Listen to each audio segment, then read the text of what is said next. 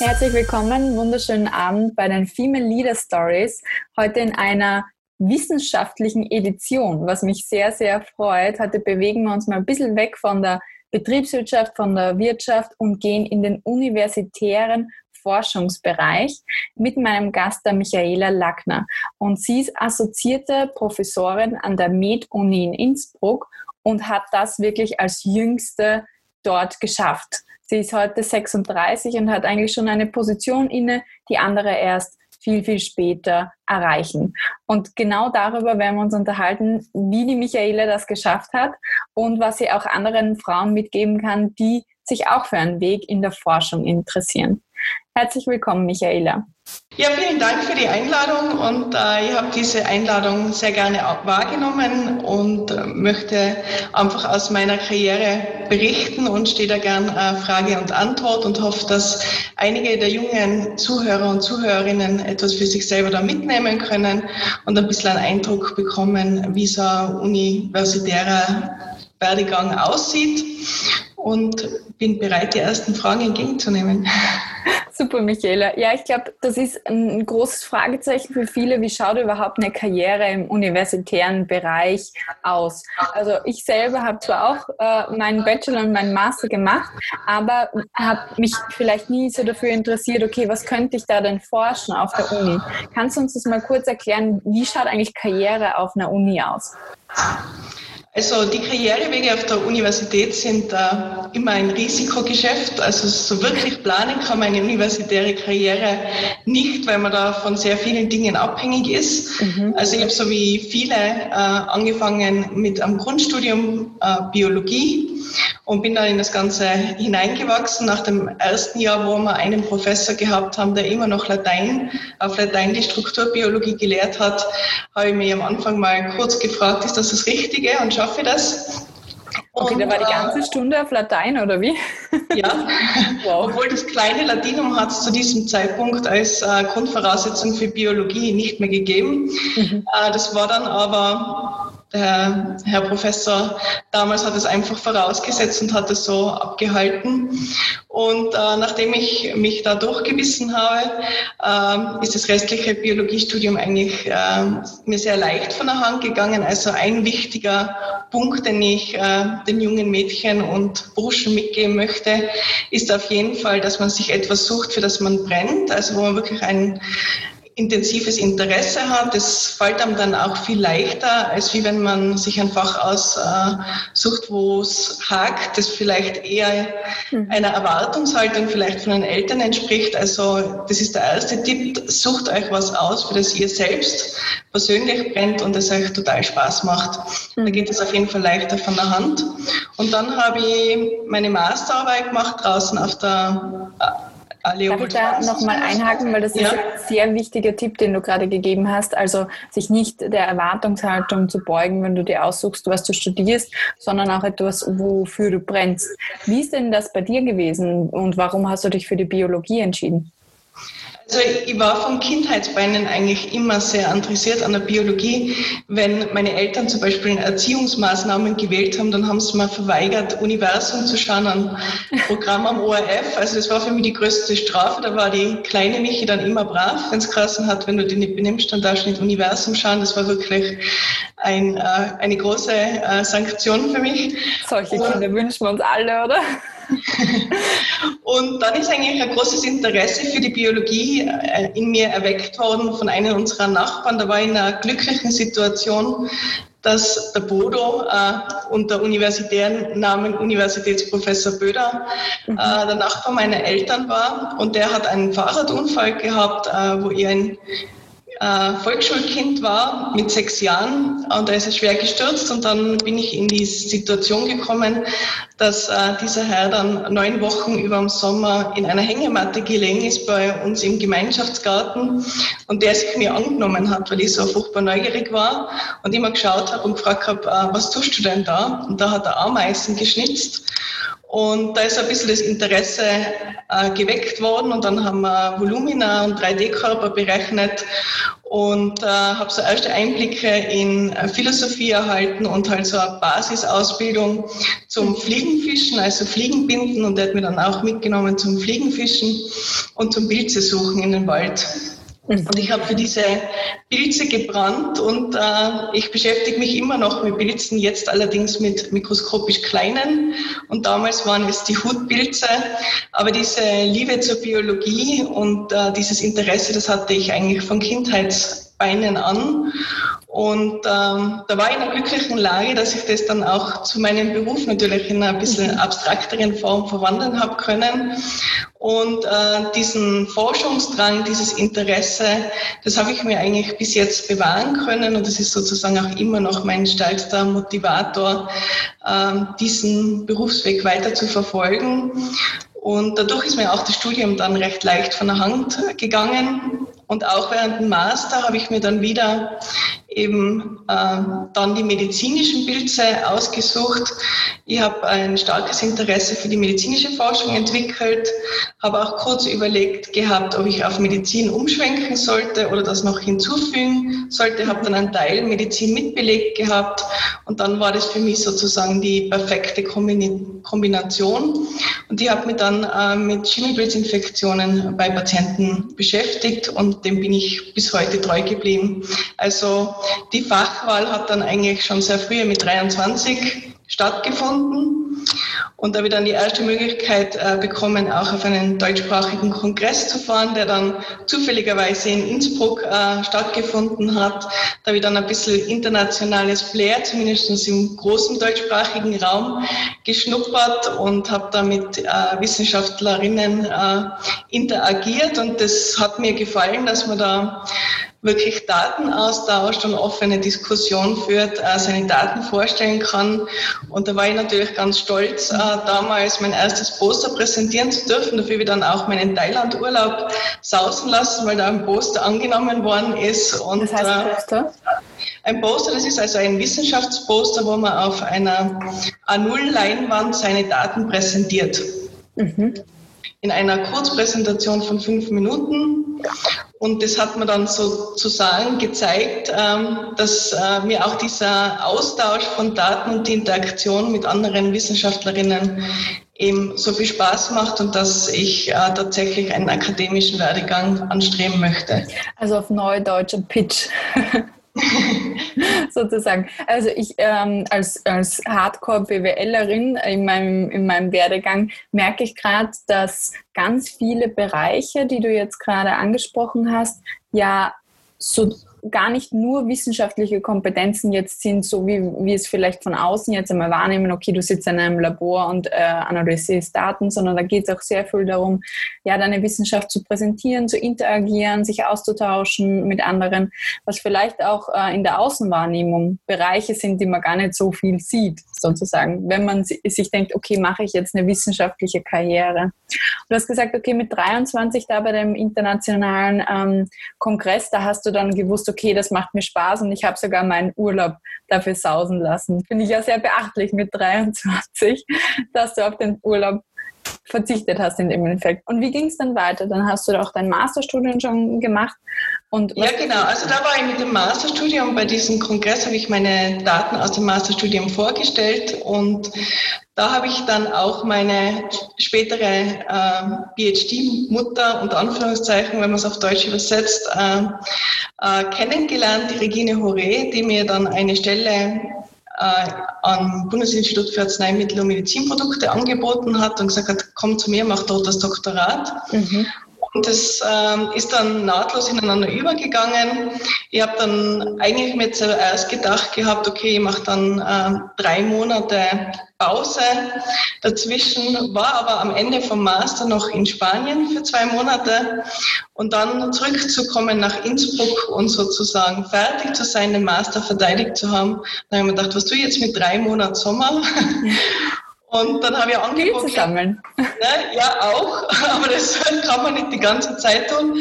Und dann habe ich ein Angebot bekommen aus den Niederlanden vom Sybren de Hoog, der dort am renommiertesten Zentrum für Stammkultursammlung von Bilzen sitzt. Also das ist sozusagen das europäische Headquarter. Und der hat gesagt, er bräuchte für zwei, äh, für zwei Monate eine Wissenschaftsassistenz ob ich nicht nach Holland kommen möchte. Dann habe ich mir gedacht, Sommer oder äh, größte Pilzkollektion in Europa und dann ist die Pilzkollektion in Europa geworden äh, und bin dann nach Holland hinauf und dann Hot Volley von Holland eigentlich nach Deutschland, um dort äh, meine Promotionsarbeit zu starten. Mhm. Jetzt, jetzt, hast du auch äh, darüber gesprochen, okay, der ist auf dich zugekommen und hat dir das angeboten. Wie kriegt man so ein tolles Angebot auch? Also wie hast genau, auch über den Kongress. Auch über den Kongress. Was genau. hast du da so viel besser gemacht oder anders gemacht als andere, dass, dass du da so ins Auge gestochen bist? Ich glaube, ich kann ganz gut reden.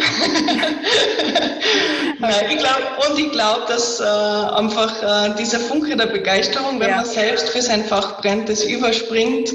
Und also wenn ich ähm, äh, Masterstudenten oder PhDs oder Leute sehe und äh, ich gehe total gern durch die Poster Exhibition durch. Mhm. Äh, wenn ich da Leute sehe, die das wirklich mit Herzblut bringen, die will man natürlich sofort rekrutieren, weil das mhm. ist das, was nachdem man Ausschau haltet jetzt als äh, PI, als Gruppenleitung, äh, sucht man sich auch wieder Leute, die wirklich für das Fach brennen. Mhm. Okay, also das, das äh, connectet sich gut mit dem ersten Tipp, den du uns mitgegeben hast, nämlich brennen zuerst einmal für das Thema, das du studieren möchtest, dann, dann tust du dir auch nachher in der Karriere leichter, weil genau das ist das, wonach die Leute dann auch suchen sozusagen. Genau. Mhm. Mhm. Okay, und äh, dann hast du deinen Postdoc ähm, quasi angefangen. Genau, für den Postdoc äh, bin ich dann äh, zurückgekommen nach Innsbruck. Da hat mir dann eine weitere Mentorin, also die Frau Professor Las Fleur, die ist ja immer noch meine Chefin. Ich bin dann äh, für das Postdoc äh, nach Innsbruck gekommen auf eine Drei-Jahre-Stelle für ein EU-Projekt äh, und habe das dann äh, unter ihrer Leitung abgearbeitet und koordiniert. Das war ein Diagnostikprojekt äh, und äh, da ich dann auch parallel zu Projektende die molekulare Diagnostik, also einen Routinebetrieb äh, am Institut aufgebaut und den auf ein internationales äh, Niveau auch hochgehoben und sind da sehr renommiert. Also die Frau Professor an sich hat eigentlich die Mykologie international für Innsbruck äh, in den Vordergrund äh, gerutscht, äh, äh, geschoben, war das sehr erfolgreich, ist immer noch international sehr erfolgreich und äh, ausgewiesene Expertin. Und ähm, da habe ich dann äh, natürlich ein weibliches äh, Rollenmodell äh, sozusagen gehabt in Innsbruck und habe da mich gleich mit reinklinken können. Da haben wir ähnliche Energie gehabt und äh, den ähnlichen Arbeitseifer. Die Frau Professor hat sehr, sehr viel gearbeitet, arbeitet immer noch sehr, sehr viel. In letzter Zeit hat man sie sehr viel auf ORF gesehen mit dem Covid-Ausbruch. Mhm. Und ähm, ähm, ich glaube, sie hat mich dann auch rekrutiert, weil sie gesehen hat, dass ich für das Fach brenne und äh, einiges an Arbeit weiterschaufeln kann, um es auf Tirolerisch äh, zu sagen und da viel weitergeht.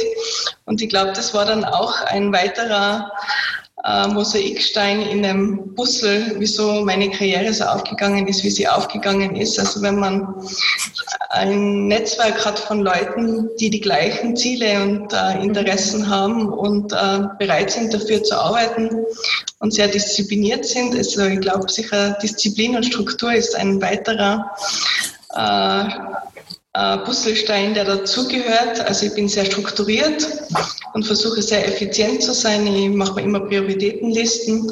Und was ich mir so als Tipp mitgeben kann, also oft äh, höre ich so von anderen, dass es recht schwierig ist, äh, so unliebe Arbeiten zu erledigen. Ja. Ich persönlich schiebe mir immer das, was ich am wenigsten gern mache, auf morgen, weil ich ein Morgenmensch bin, ein Early Bird, der da am besten funktioniert und abarbeitet. Und ich habe das als Philosophie, fange mit dem an, was ich am wenigsten gern mache und lege mir dann über den Tag so verteilt ähm, Dinge hin, die ich dann lieber mache und am Ende mache ich das, was ich am liebsten mache, was dann im Tag gemacht gehört. Und dadurch wird der Tag auch immer leichter und man kommt in so einen schönen Flow rein. Und am Ende des Tages, wenn eigentlich nach Arbeitsgesetz der Tag vorbei wäre, macht man dann eigentlich Dinge, die man fast als Hobby sieht. Äh, und ich glaube, das ist auch ganz wichtig, wenn man sich was sucht, das man so gerne macht, dass man eigentlich nicht auf die Zeit schauen muss, weil man nicht das Gefühl hat, äh, dass man tatsächlich nur arbeitet, sondern dass er irgendwie ein Hobby ist, das man macht, dann ist das irgendwie ja, ein sehr schönes Gefühl, weil es ist dann der Tag fließend. Man hat nicht das Gefühl, oh nein, ich will jetzt raus und ah, jetzt habe ich schon wieder so viel gearbeitet, sondern das ist dann eigentlich ein, ein Investment in einen selbst, in seine eigene Karriere. Also wenn man wirklich einen 8-to-4-Job haben möchte, dann ist die Wissenschaft definitiv nichts, das man machen mhm. sollte, weil äh, da Überstunden und eine Eigeninitiative und auch eine Selbstmotivation. Also ich jetzt äh, niemand, der jetzt da steht und sagt, du musst jetzt, ja. sondern äh, man muss der Typ sein, wo man als Hintergrund hat, ich möchte, ich will, ich will erreichen, ich möchte Dinge schaffen äh, und zwar für einen selbst. Und dann äh, ist sozusagen, oft ist man zwar selbst ein sehr strenger äh, Chef mit sich selbst, weil die Erwartungshaltungen hoch sind und der Ehrgeiz hoch ist. Aber man hat dann eigentlich nicht das Gefühl, dass man muss, sondern man darf. Und ich finde, das ist ein Privileg, wenn man tatsächlich das machen kann, beruflich, äh, das am Spaß macht. Jetzt habe ich zwei Punkte dazu. Also für alle, die da ein Problem damit haben, mit dem morgens das Schwierigste zu machen, da gibt es ein Buch dazu, das heißt Eat the Frog. Also kann ich allen Zuhörerinnen als, als Buchtipp hier empfehlen. Genauso wie du sagst, Michaela, dann wird der Tag leichter. Und zweitens sagst du, okay, ich bin, bin so begeistert einfach von meiner Arbeit, dass ich da gerne hingehe, gerne die Überstunden leiste. Und sagst, ähm, du möchtest was erreichen. Was ist es denn, was du erreichen möchtest in deinem Fach? Also natürlich, äh, jetzt bin ich assoziierte Professorin, es gebe ich noch eine Stufe höher, also eine Vollprofessur irgendwann wäre natürlich das, was sich äh, jeder in meinem äh, Werdegang wünschen würde für seine Karriere. Und ansonsten würde ich mir wünschen, dass ich Mentorin sein kann für andere Nachwuchswissenschaftler und Wissenschaftlerinnen, mhm. und zwar bewusst für beides. Mhm. Ich habe auch auf meiner Karriere viele Männer und Frauen gehabt, also einfach Personen, Personen, die mich äh, positiv und wertvoll beeinflusst haben. Und wir können voneinander brutal viel lernen. Äh, Männer haben andere Qualitäten als Frauen. Und ich denke, ein Zusammenspiel aus beiden ist sehr wichtig. Und auch balancierte Teams äh, finde ich persönlich am angenehmsten zum Arbeiten die Diversität macht es einfach, ja, ganz viele genau. Perspektiven reinzuholen, gerade wenn man was Innovatives weiterbringen möchte. Und Forschung ist ja immer irgendwo ein Neuland, was man betritt. Und da braucht man einfach sehr viel Input. Ja. Und was eben auch ein wichtiger Input für mich war, war die Zeit im Ausland, also unter, in unterschiedlichen Gesellschaften zu leben, in unterschiedlichen äh, Teams zu funktionieren. Also ich habe unter Männern gearbeitet, ich habe unter Frauen gearbeitet, ich habe äh, in englischsprachigen Labors gearbeitet, in deutschsprachigen Labors gearbeitet, ähm, ganz unterschiedliche Gesellschaftssysteme auch mitbekommen. Als letztes war ich jetzt in, in Neuseeland. Mhm. Und ähm, also jeder Auslandsaufenthalt und auch, also von wissenschaftlicher Perspektive auch, aber auch private Urlaube, Reisen finde ich erweitertes Mindset allgemein. Äh, das hat mir immer sehr viel gebracht und auch in unterschiedlichen Labors zu arbeiten, unterschiedliche Arbeitsweisen zu sehen, mal mehr grundlagenorientierte Gruppen kennenzulernen, mal mehr klinisch orientierte Gruppen kennenzulernen. Mhm. Also man lernt da so viel und das ist eigentlich das, was mir an der medizinischen Universität so gefällt, ist das Zusammenspiel von Naturwissenschaftlern und Medizinern, weil die Ausbildung ist so unterschiedlich mhm. und die Denkweisen und die Ansätze sind so unterschiedlich und da wir brutal profitieren können durch diese Interaktionen. Wie verständigt ihr euch da gut? Also gerade immer, wenn man einen sehr unterschiedlichen Background hat, dann äh, clashen manchmal Werte oder auch Welten aufeinander. Gibt es da oft äh, Konflikte oder wie, wie läuft das ab, die Zusammenarbeit? Nein, also ich glaube, äh, man fängt an, dass man versucht, es in laienartiger Weise zu erklären, äh, um alle abzuholen, wenn man so multidisziplinäre Teams hat. Wenn ich, ich habe jetzt zum Beispiel auch ein Projekt bearbeitet mit Bioinformatikern, die ganz einen anderen Fokus haben. Und dann fängt man leicht an. Also ich sage dann immer, erklär es mir, wie jemanden, der überhaupt keinen Hintergrund hat am Anfang und dann kann man dann Tiefe aufbauen. Aber da muss man natürlich eine gewisse Zeit investieren, um sich anzunähern. Aber ich glaube, wenn man da äh, Verständnis hat, äh, dann funktioniert das sehr gut und dann nähert man sich an und dann wächst man in das Thema eh rein, auch wenn das sehr multidisziplinär ist. Kulturell habe ich eigentlich noch nie Probleme gehabt, also, aber ich glaube, da hat man in der Wissenschaft halt Leute, die einen sehr offenen, offenes Mindset haben. Mhm. Mhm. Also da hätte ich jetzt nie irgendwie Probleme gehabt, äh, dass ich jetzt sagen würde, da hätte es kulturelle Spannungen oder sowas geben. Das ist eigentlich das Schöne an der Wissenschaft, dass immer ein gemeinsames Ziel über einem hängt und dass dann eigentlich kooperiert wird. In der Wissenschaft kann man eigentlich nur erfolgreich sein, wenn man Kooperationen hat, mhm. weil wir sind alle so spezialisiert, dass es immer einen Input braucht von verschiedenen äh, von verschiedenen Playern, die sozusagen dann auf ein Ganzes gemeinsam hinarbeiten und äh, dann was Größeres Gemeinsames schaffen können. Was ist das gemeinsame Ziel? Das gemeinsame Ziel sind eigentlich immer, schöne Wissenschaftsprojekte abzuschließen, zum Beispiel eine Diagnostikmethode zu verbessern und die klinisch zu evaluieren oder einen Resistenzmechanismus zu finden. Und da braucht man dann mal Proteinforscher ähm, und dann braucht man jemanden, die, äh, Leute, die sich das Erbgut anschauen in, ähm, in einer großen äh, Detailliertheit und dann andere, die den klinischen Bezug haben und sagen, das sind unsere wirklichen Probleme. Und so kommt man dann auf äh, Projekte, die stimmig sind und die auch dann eine Anwendung finden, schlussendlich für die Patienten. Mhm. Das hast du ja vorher auch gesagt, äh, was du erreichen möchtest noch zukünftig. Natürlich jetzt bist du assoziierte Professorin, das ist schon wahnsinnig toll für, für dein Alter, haben wir eben schon vorher auch gesagt. Aber natürlich soll es die Professur werden und du möchtest aber auch Mentorin sein für Wissenschaftlerinnen und Wissenschaftler. Jetzt beobachten wir ja gerade immer in der Gesellschaft, dass auch darüber gesprochen wird, dass nicht genug Frauen in die, in die Wissenschaft gehen. Wie siehst du das? Also der Eintritt in die Wissenschaft von Frauen ist definitiv gegeben. Also wenn wir es jetzt auf äh, Biologiestudiumsebene sehen, da ist eigentlich eine, sogar ein Frauenüberhang. Es ist dann eher während dem äh, Karriereweg, dass es sich da ausdünnt und man sehr viel Potenzial verliert äh, mit einem fortgeschrittenen Karriereweg. Das ist natürlich einerseits, weil universitäre Karrieren hochkompetitiv sind. Mhm. Andererseits, äh, weil man sie nur bedingt planen kann, äh, dass es tatsächlich alles aufgeht ähm, und auch die Schwerpunkte und Interessen ähm, von den Universitäten dann so liegen, dass man da hineinpasst in das Portfolio. Und äh, häufig dann natürlich äh, fallen Frauen mit Mitte 30 oder Anfang 30 aus äh, wegen Familienplanung und ähm, dann ist es natürlich, äh, so wie das jetzt derzeit in Österreich ist, dass immer noch äh, Frauen den Großteil der Kinderbetreuung übernehmen, ist es natürlich dann sehr schwierig, kompetitiv zu sein mhm. und äh, da mithalten zu können. Woran merkt man, dass das so ein kompetitives Umfeld ist? Ah, das merkt man zum Beispiel, wenn Stellen ausgeschrieben sind und dann 60 Bewerbungen pro Stelle sind, dann ist das, denke ich, hochkompetitiv. Und das sind alle schon Leute, die sehr äh, fortgeschritten sind in ihrer wissenschaftlichen Karriere.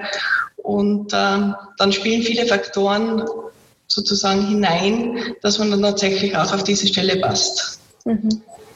Also, also so wie du deine Karriere beschreibst, ist das wahnsinnig toll, ähm, wie du das auch schon erreicht hast und das auch leben kannst jetzt. Aber du sagst auch gleichzeitig, es ist nicht selbstverständlich, weil auf jede Stelle kommen 60 Bewerber und da musst du dich auch einmal durchsetzen. Natürlich hast du es geschafft über deine Mentoren und Mentorinnen, die du hattest, über deine Zielstrebigkeit, Diszipliniertheit, alles das, was du schon, schon ähm, erzählt und erklärt hast.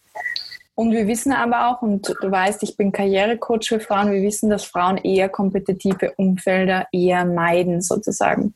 Mhm.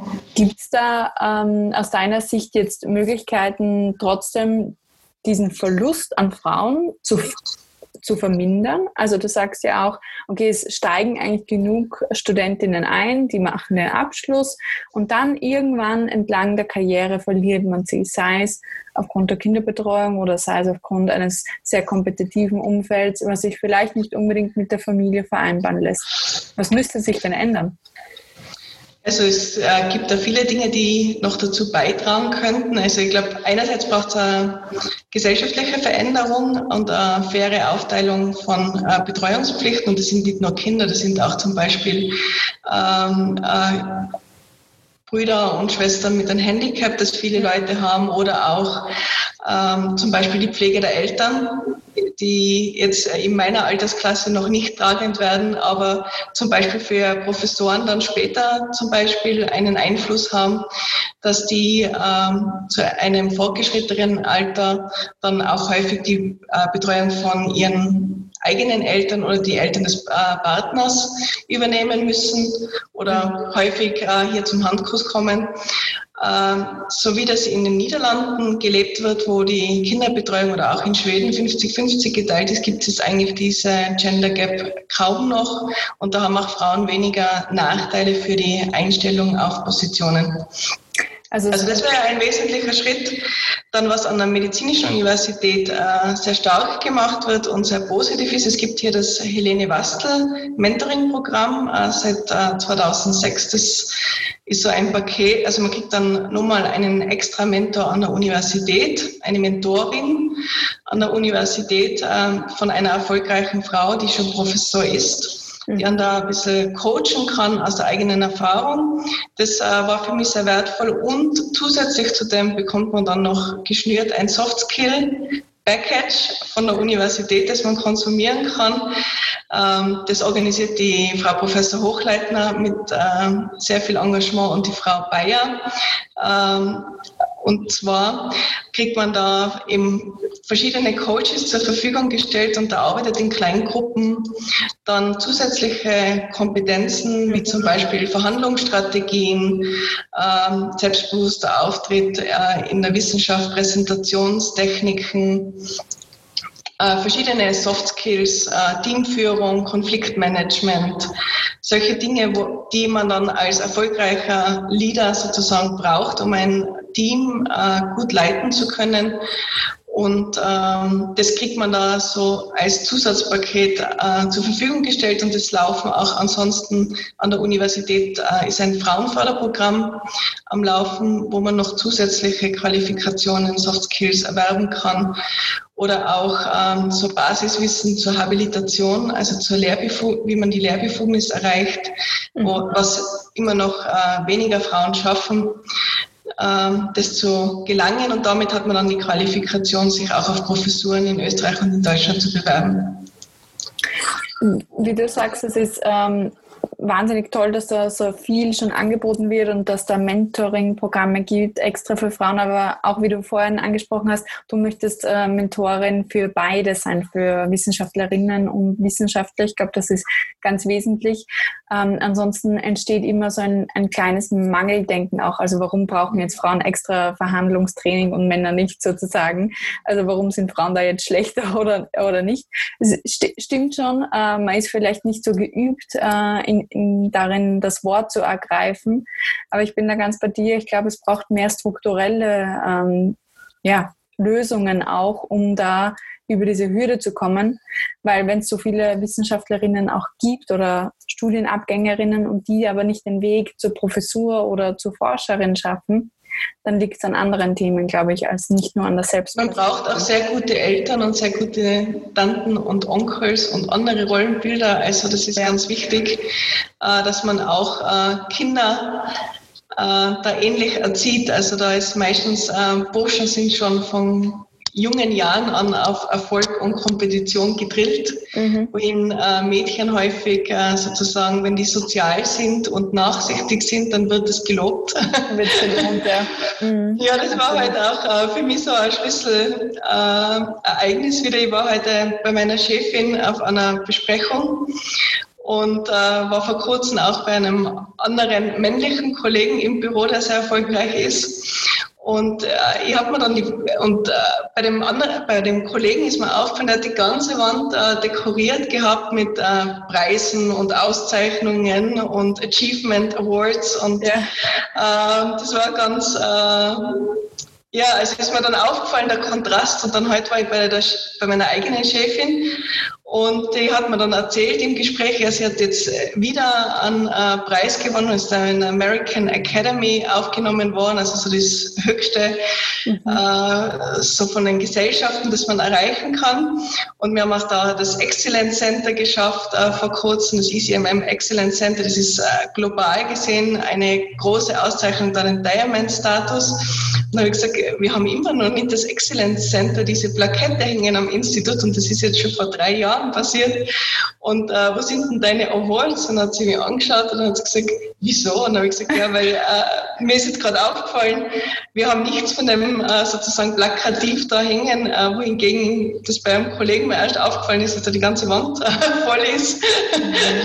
und habe ich gesagt, also da können wir noch viel von den Herren äh, lernen. Mhm. Also ich habe oft das Gefühl, dass ähm, Frauen das nicht so plakativ zeigen, wenn das erfolgreich ist und da irgendwie noch eine Hemmschwelle ist, tatsächlich zu sagen, schau, ich habe das erreicht, das hängt jetzt da an meiner Wand, das äh, habe ich geschafft. Äh, ich glaube, das äh, zieht sich irgendwie durch. Äh, das ist ganz äh, witzig, dass man das immer noch feststellt. Und ähm, ich glaube, wir Frauen sind oft zu bescheiden.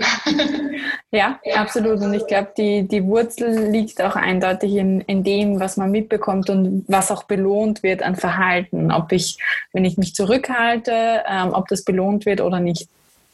Aber eben deswegen braucht man auch auf jeden Fall männliche äh, Mentoren, um auch von den Männern ja. zu lernen. Also ganz viel kann man auch von den Männern lernen, ja. die da sehr selbstbewusst äh, zu ihren Erfolgen stehen äh, und das auch zeigen. Ich glaube, äh, das müsste man sich, also es ist eine der Tagesmessages, die ich für mich selber mitgenommen habe. Heute gerade aus einer Situation, wo ich mir gedacht habe, eigentlich müsste man sich das auch wahrscheinlich einfach an die Wand hängen.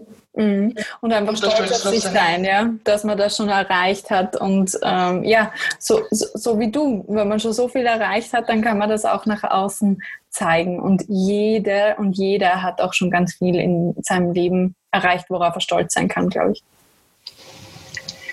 Ähm, jetzt hast du mir vorher auch schon erzählt, es gibt auf der Uni auch ganz viele Kinderprogramme, schon um, um Mädchen auch ranzuführen an die Uni. Was, was macht ihr da konkret? Also es gibt einmal dieses FIT, das Frauen in die Technik, das äh, für Schülerinnen sind, die äh, sich entscheiden, in welche Richtung sie gehen möchten mit einer höheren Ausbildung. Das ist für 14- bis 18-Jährige. Das wird eigentlich sehr gut angenommen und da gehen wir mit den äh, Mädchen mal durch die Labore durch, erklären denen, wie ein Wissenschaftsalltags aussieht, was wir so tun und versuchen da das Interesse zu wecken. Mhm. Das ist ähm, eine Initiative. Dann haben wir die lange Nacht der Forschung das äh, von der Zielgruppe her offen ist. Also es ist ab vier Jahren, wo man dann Bildbildchen ausmalen kann und Bakterien ausmalen kann, für die ganz Kleinen mit Buntstiften.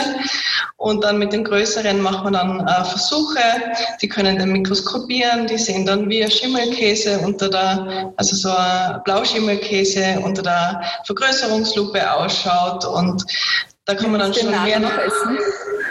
Ja, also die sind extrem hübsch, die schauen aus wie kleine Blümchen. Äh, Pilze sind extrem hübsch, also wenn man die sich anschaut, ähm, das ähm, ist eine faszinierende Welt, die sich da auftut. Also ich empfehle jedem, wenn wir die lange Nacht der Forschung wieder durchführen können und durch Covid nicht ausgebremst werden, dass man das äh, wahrnimmt.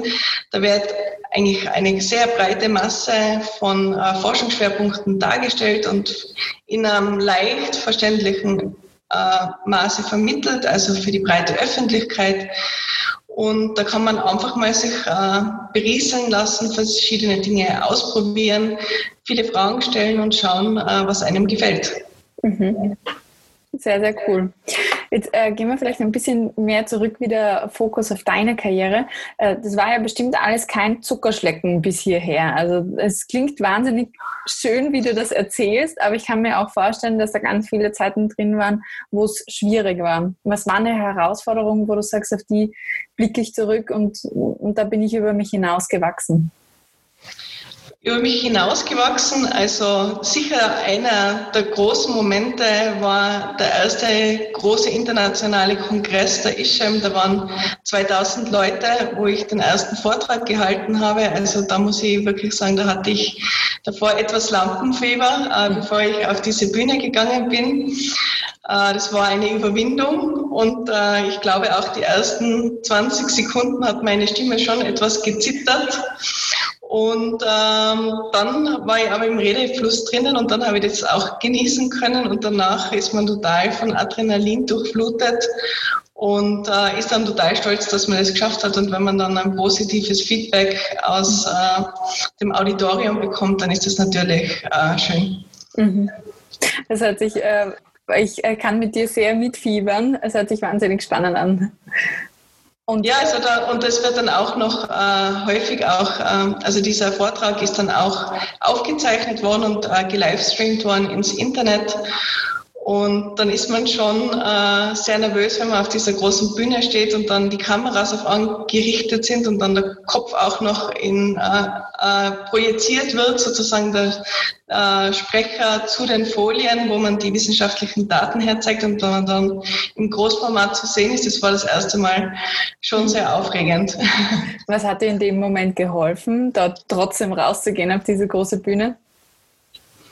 Äh, ich habe immer gesagt, also ich habe mir dann selbst gesagt, also dass ich Expertin bin auf diesem Gebiet und für diesen einen Teil, wo ich diesen Vortrag halte, ich mich sehr, sehr gut äh, auskenne, sehr gut vorbereitet bin und mich eigentlich da nicht fürchten muss und habe mir dann eigentlich gesagt, äh, die, die jetzt im Auditorium sitzen, um diesen Vortrag zu hören, die sind gekommen, weil sie mich hören möchten und das habe ich mir vorgesagt und habe mir gedacht, das ist jetzt eigentlich eine große Chance. Mhm. Die sind ja da, weil sie das hören möchten ja. und äh, dann habe ich mich verpflichtet gefühlt, das zu tun. Ja, die sind ja nicht da jetzt, um dich zu kritisieren oder sonst was, sondern mal zu hören, was du zu sagen hast. Ja. Ja, und Kritik ist ja auch immer etwas, äh, das positiv ist, wenn es konstruktive Kritik ist.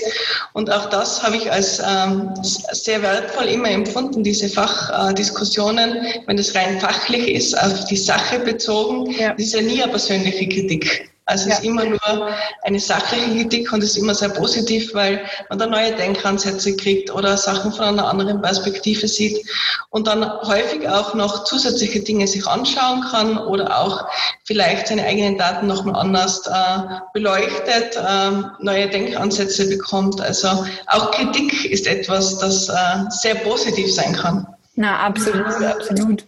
Wie ist es dir denn generell ähm, ergangen? Jetzt, jetzt bist du ja doch jung, blond und in der kompetitiven Wissenschaft unterwegs. Wie ist es dir da gegangen? Ähm, wie hast du dich da durchgesetzt auch? Hm. Gute Frage.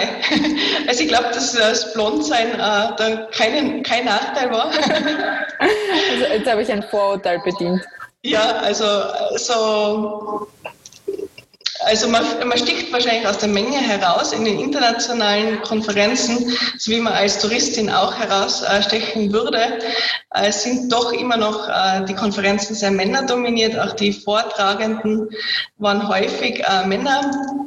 Äh, ich bin aber, glaube ich, immer schon aufgefallen, aber ich glaube nicht wegen meiner Appearance, mhm. äh, sondern äh, weil ich immer sehr aktiv war im Feld. Ich habe auch äh, während meiner Doktoratszeit habe ich ähm, eine internationale Gesellschaft gegründet, dieses Young Isham. Das ist eine, ein Zusammenschluss für Jungwissenschaftler und habe da immer schon Raum und Platz und Redefreiheit äh, für Jungwissenschaftlerinnen und Wissenschaftler gefordert auf Konferenzen, auf diesen globalen.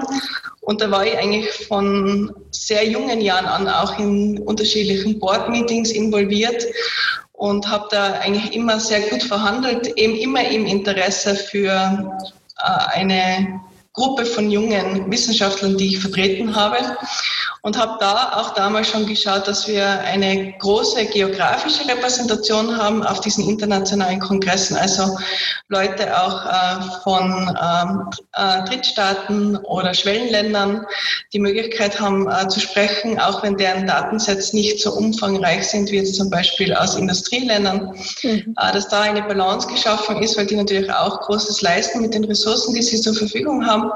Und habe auch immer geschaut, dass da eine Ausgeglichenheit herrscht herrscht äh, zwischen Männern und Frauen, äh, die da referieren, unter den Jungwissenschaftlern, weil da haben wir definitiv äh, keinen Mangel noch äh, bei Masterstudenten und PhD-Studenten. Da sind wir eher sozusagen äh, stärker mit Frauen äh, aufgestellt als wir mit den Männern. Mhm, mhm. Also äh, du hast dir da auch schon früher einen Namen gemacht, indem du auch selber Initiativen gestartet hast und, und dich da engagierst, nicht nur für dich selbst und deine eigene Karriere, sondern auch für andere junge Wissenschaftler und Wissenschaftlerinnen. Ja, auch Netzwerk. Ja, sag ruhig.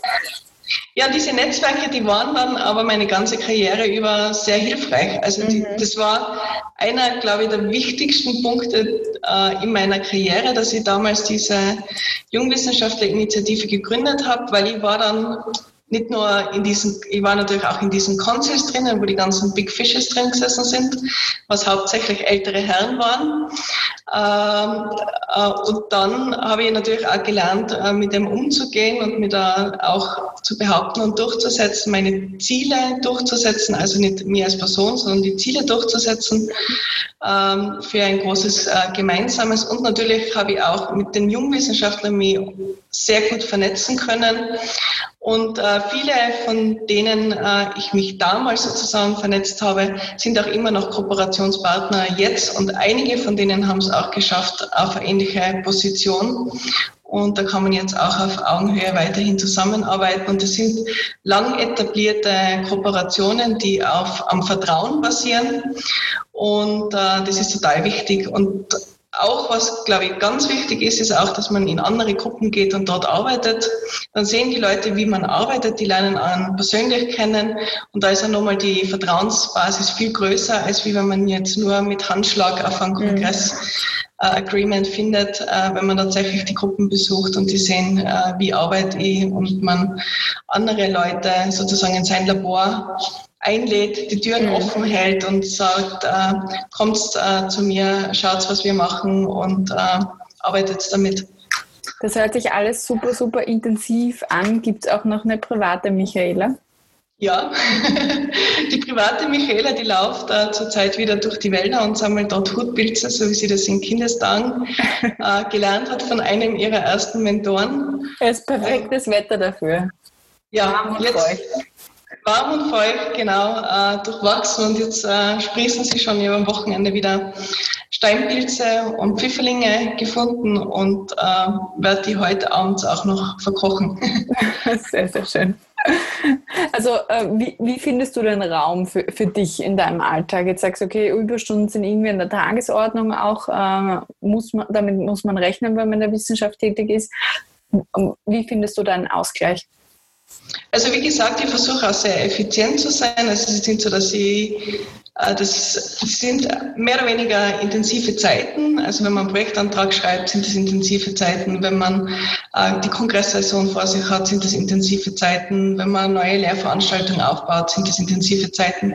Und dann muss man sich auch immer wieder mal Zeiten schaffen, wo man versucht, einen äh, Acht-Stunden-Tag annähernd einzuhalten. Mhm. Und dann äh, hat man natürlich schon auch noch Zeit. Der Tag hat 24 Stunden privat was zu äh, machen und zu tun. Und ich glaube, das ist auch wichtig, um da wieder Kraft zu schöpfen.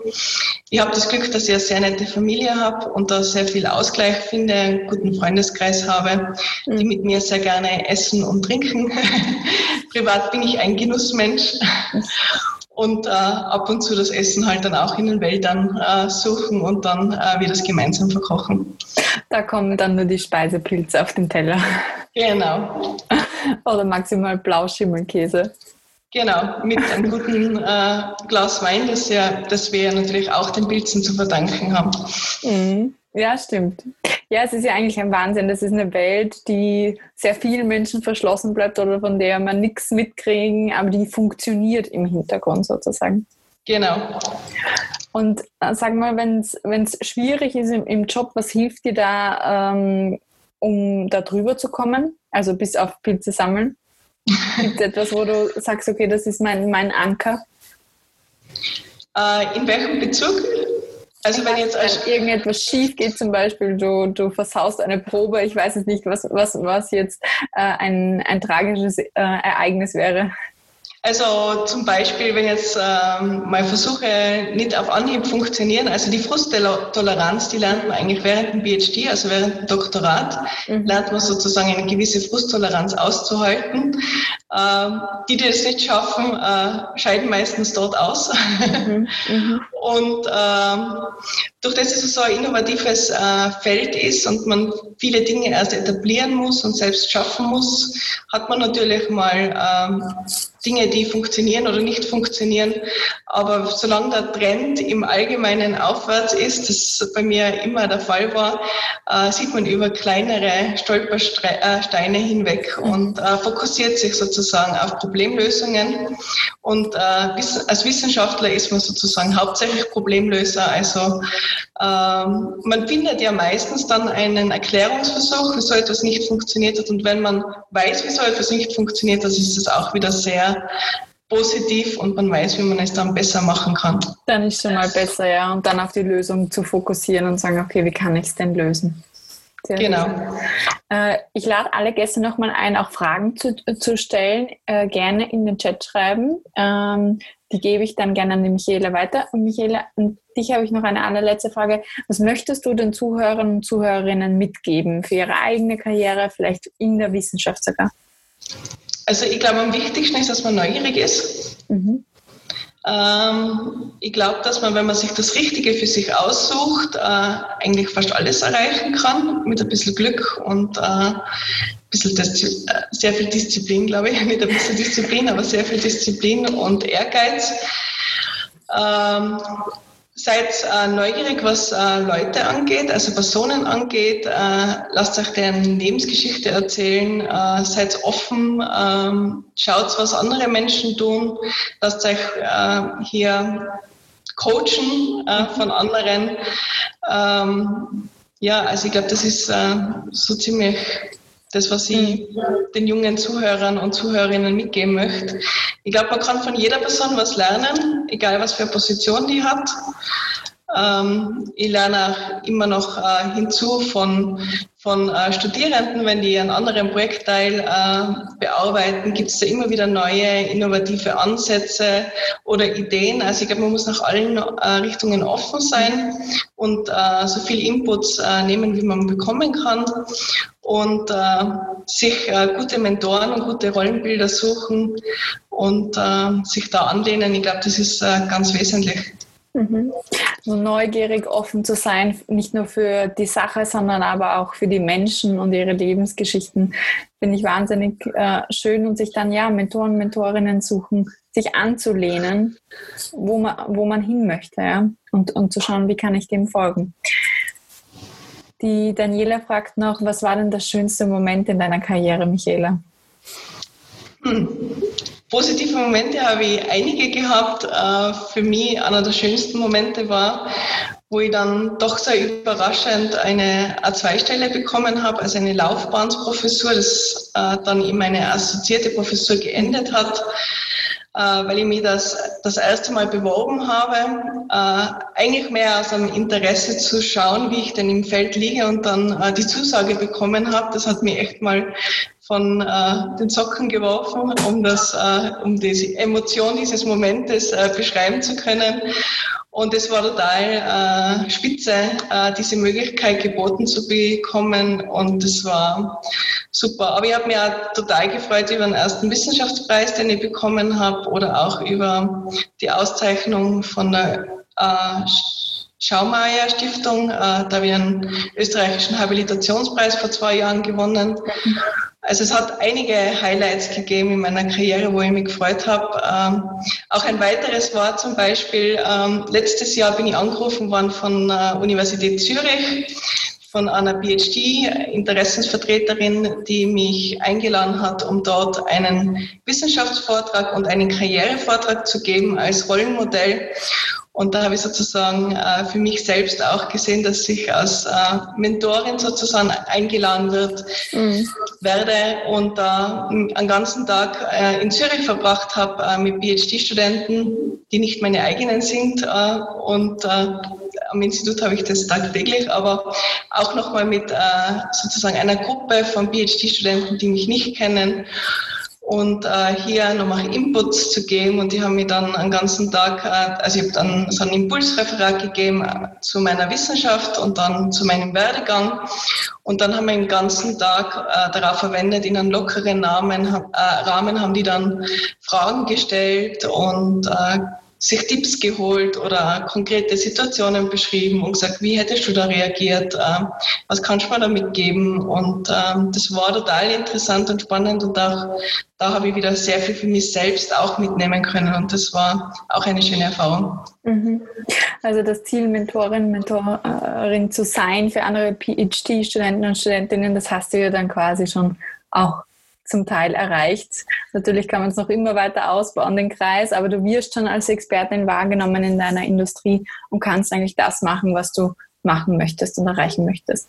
Ja, ich glaube, ein weiterer schöner Moment, der in der Zukunft noch für mich wartet, äh, wäre zum Beispiel, wenn Leute, die ausbildet, dann auch also wenn die fertig sind, äh, dann auch einen sehr hohen Stellenwert in dieser Wissenschaftscommunity mhm. haben, gerne dort äh, abgeworben werden, gerne äh, in anderen Labors gesehen werden. Also dann, das wäre nochmal eine zusätzliche Bestätigung, wenn zu mhm. sagen, das, was ich an PhD-Studenten und Studentinnen produziere, dann auch sehr gefragt wäre am Postdoc-Markt international. Mhm. Das wäre weitere Bestätigung für mich sozusagen, dass äh, das gut läuft. Mhm.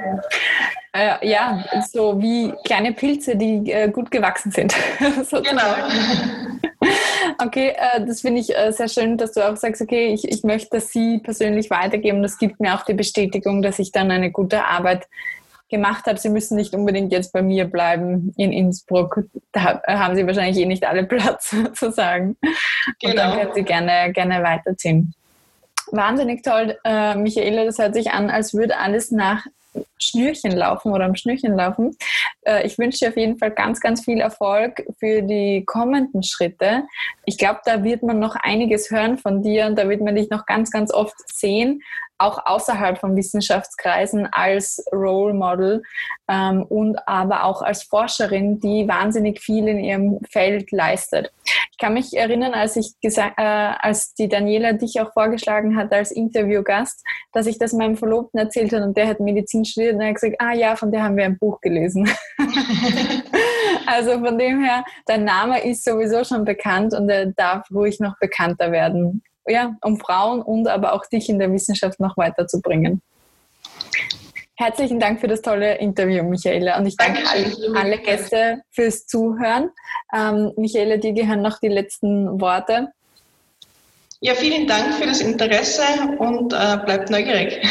Ja, bleibt neugierig. Das schadet nie. Danke sehr. Danke. Sharing is Caring. Kennst du jemanden, der diese Karrierestory unbedingt hören muss? Dann teile jetzt gleich den Female Leader Stories Podcast mit ihr oder ihm.